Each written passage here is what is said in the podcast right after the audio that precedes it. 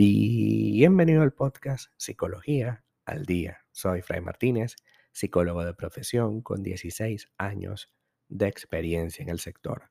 Como pudiste ver en el título de este episodio, hoy vamos a hablar un poco acerca de por qué me siento o por qué siento rechazo hacia mi pareja.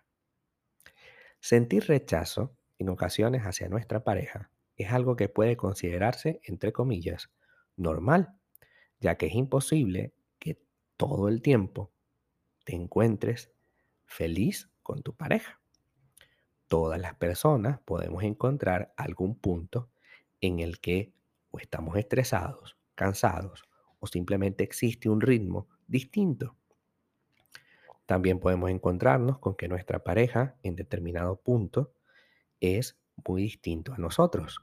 Y llegado a ese momento, esa chispa en la que nos damos cuenta de que esta persona tiene un criterio diferente al mío puede ocasionar que sienta rechazo.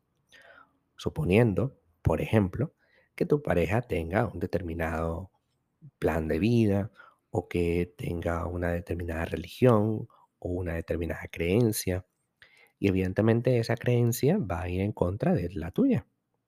Y podemos sentirnos como necesariamente incómodos pero esto no tiene nada que ver con que esa situación sea un problema de fondo. Es decir, ya que tú tienes esta religión, pues debemos terminar. No, por el contrario, probablemente eh, el hecho de que él tenga un pensamiento distinto y que al principio te produzca rechazo puede ser el punto de partida para poder conversar sanamente sobre su forma de ver la vida. Eso es lo que te permite construir una relación sana porque no podemos ser exactamente iguales. Él no es tu versión masculina, ni tú eres su versión femenina. Es esencial que entendamos que existe una diferencia de criterios y que esto es absolutamente bueno y saludable para poder construir una relación de pareja sana. Ahora bien, causas de ese rechazo hacia tu pareja. Podemos hablar de algunas causas en este momento hablé de una, la diferencia, lo distinto que somos en criterios y en formas de hacer las cosas.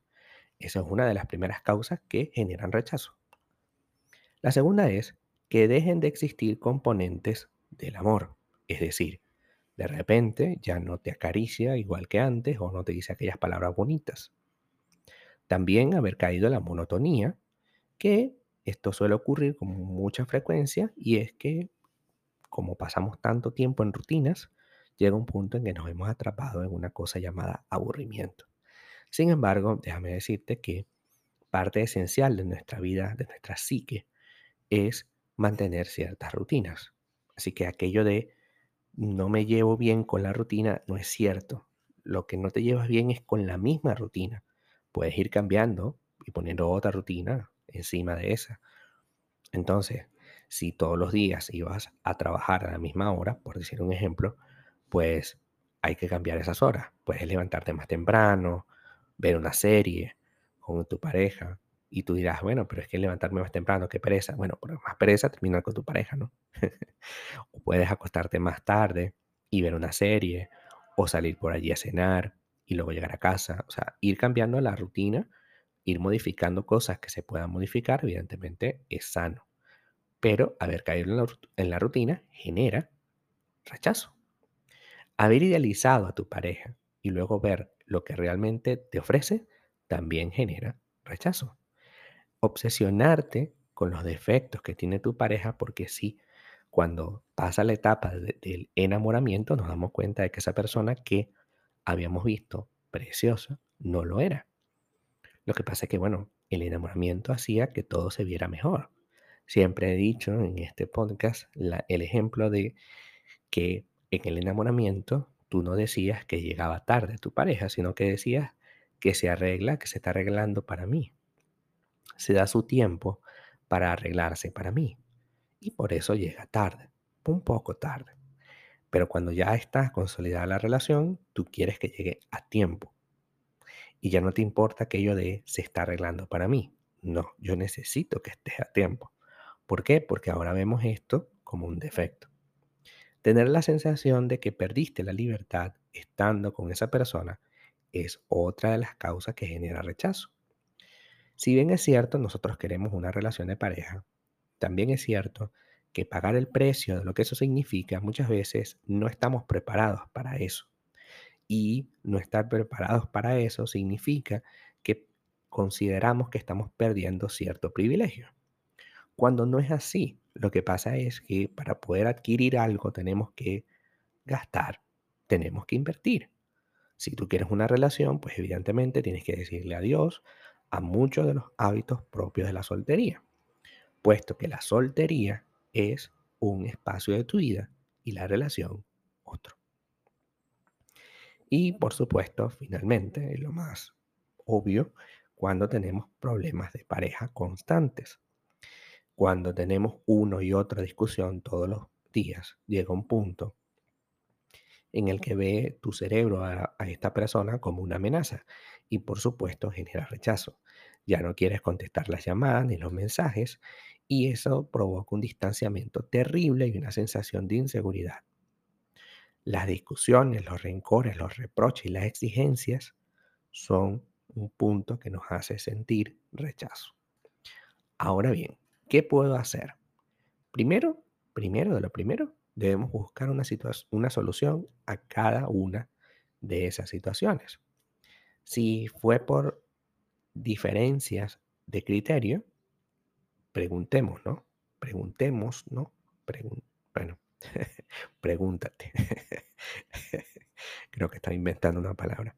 Pregúntate si la diferencia es irreconciliable. Hay diferencias que lo son y hay diferencias que no. Hay diferencias que son irreconciliables, pero que si uno toma una decisión, la cosa cambia. Te explico brevemente. Yo puedo tener una religión, tú otra, y yo te lo acepto. No hay ningún problema. Yo puedo tener una religión y tú otra, y yo me pongo y yo me voy a la tuya, y tenemos los dos la misma religión. O tú te vienes a la mía y tenemos los dos la misma religión. También existe diferencias irreconciliables, como por ejemplo, tener o no tener un hijo. ¿Se tiene o no se tiene? Ahora bien, si tú tomas la decisión de, por mantener tu relación de pareja, no tener tu hijo, el hijo que quieres, es porque quizás ese pensamiento, esa idea es solamente una idea que va y viene, pero no es algo firme. Si lo es, evidentemente ahí termina la relación, porque tu pareja no quiere tener hijos y tú sí. Como estamos viendo, cada una de las situaciones puede tener una solución. Lo importante es que hablemos con esa persona y que le digamos con claridad, mira, yo estoy cayendo en la rutina, me siento incómoda, yo lo que quiero es viajar, o yo lo que quiero es hacer tal cosa, o me interesa esto, me interesa aquello. No pasamos tiempo juntos, lo que sea. Pero hay que hablarlo, hay que decirlo de una, porque si no, seguimos esperando y la cosa se complica. Sentimos rechazo y es normal, así que vamos a trabajar en ello desde hoy. Hasta acá nuestro episodio del día de hoy. Muchísimas gracias por quedarte aquí hasta el final. Si deseas saber más sobre mi contenido, www.fraymartinez.com. Para consultas online, www.fraymartinez.com y también sígueme en mi Instagram, arroba fraymartinez20. Muchísimas gracias y hasta el próximo episodio.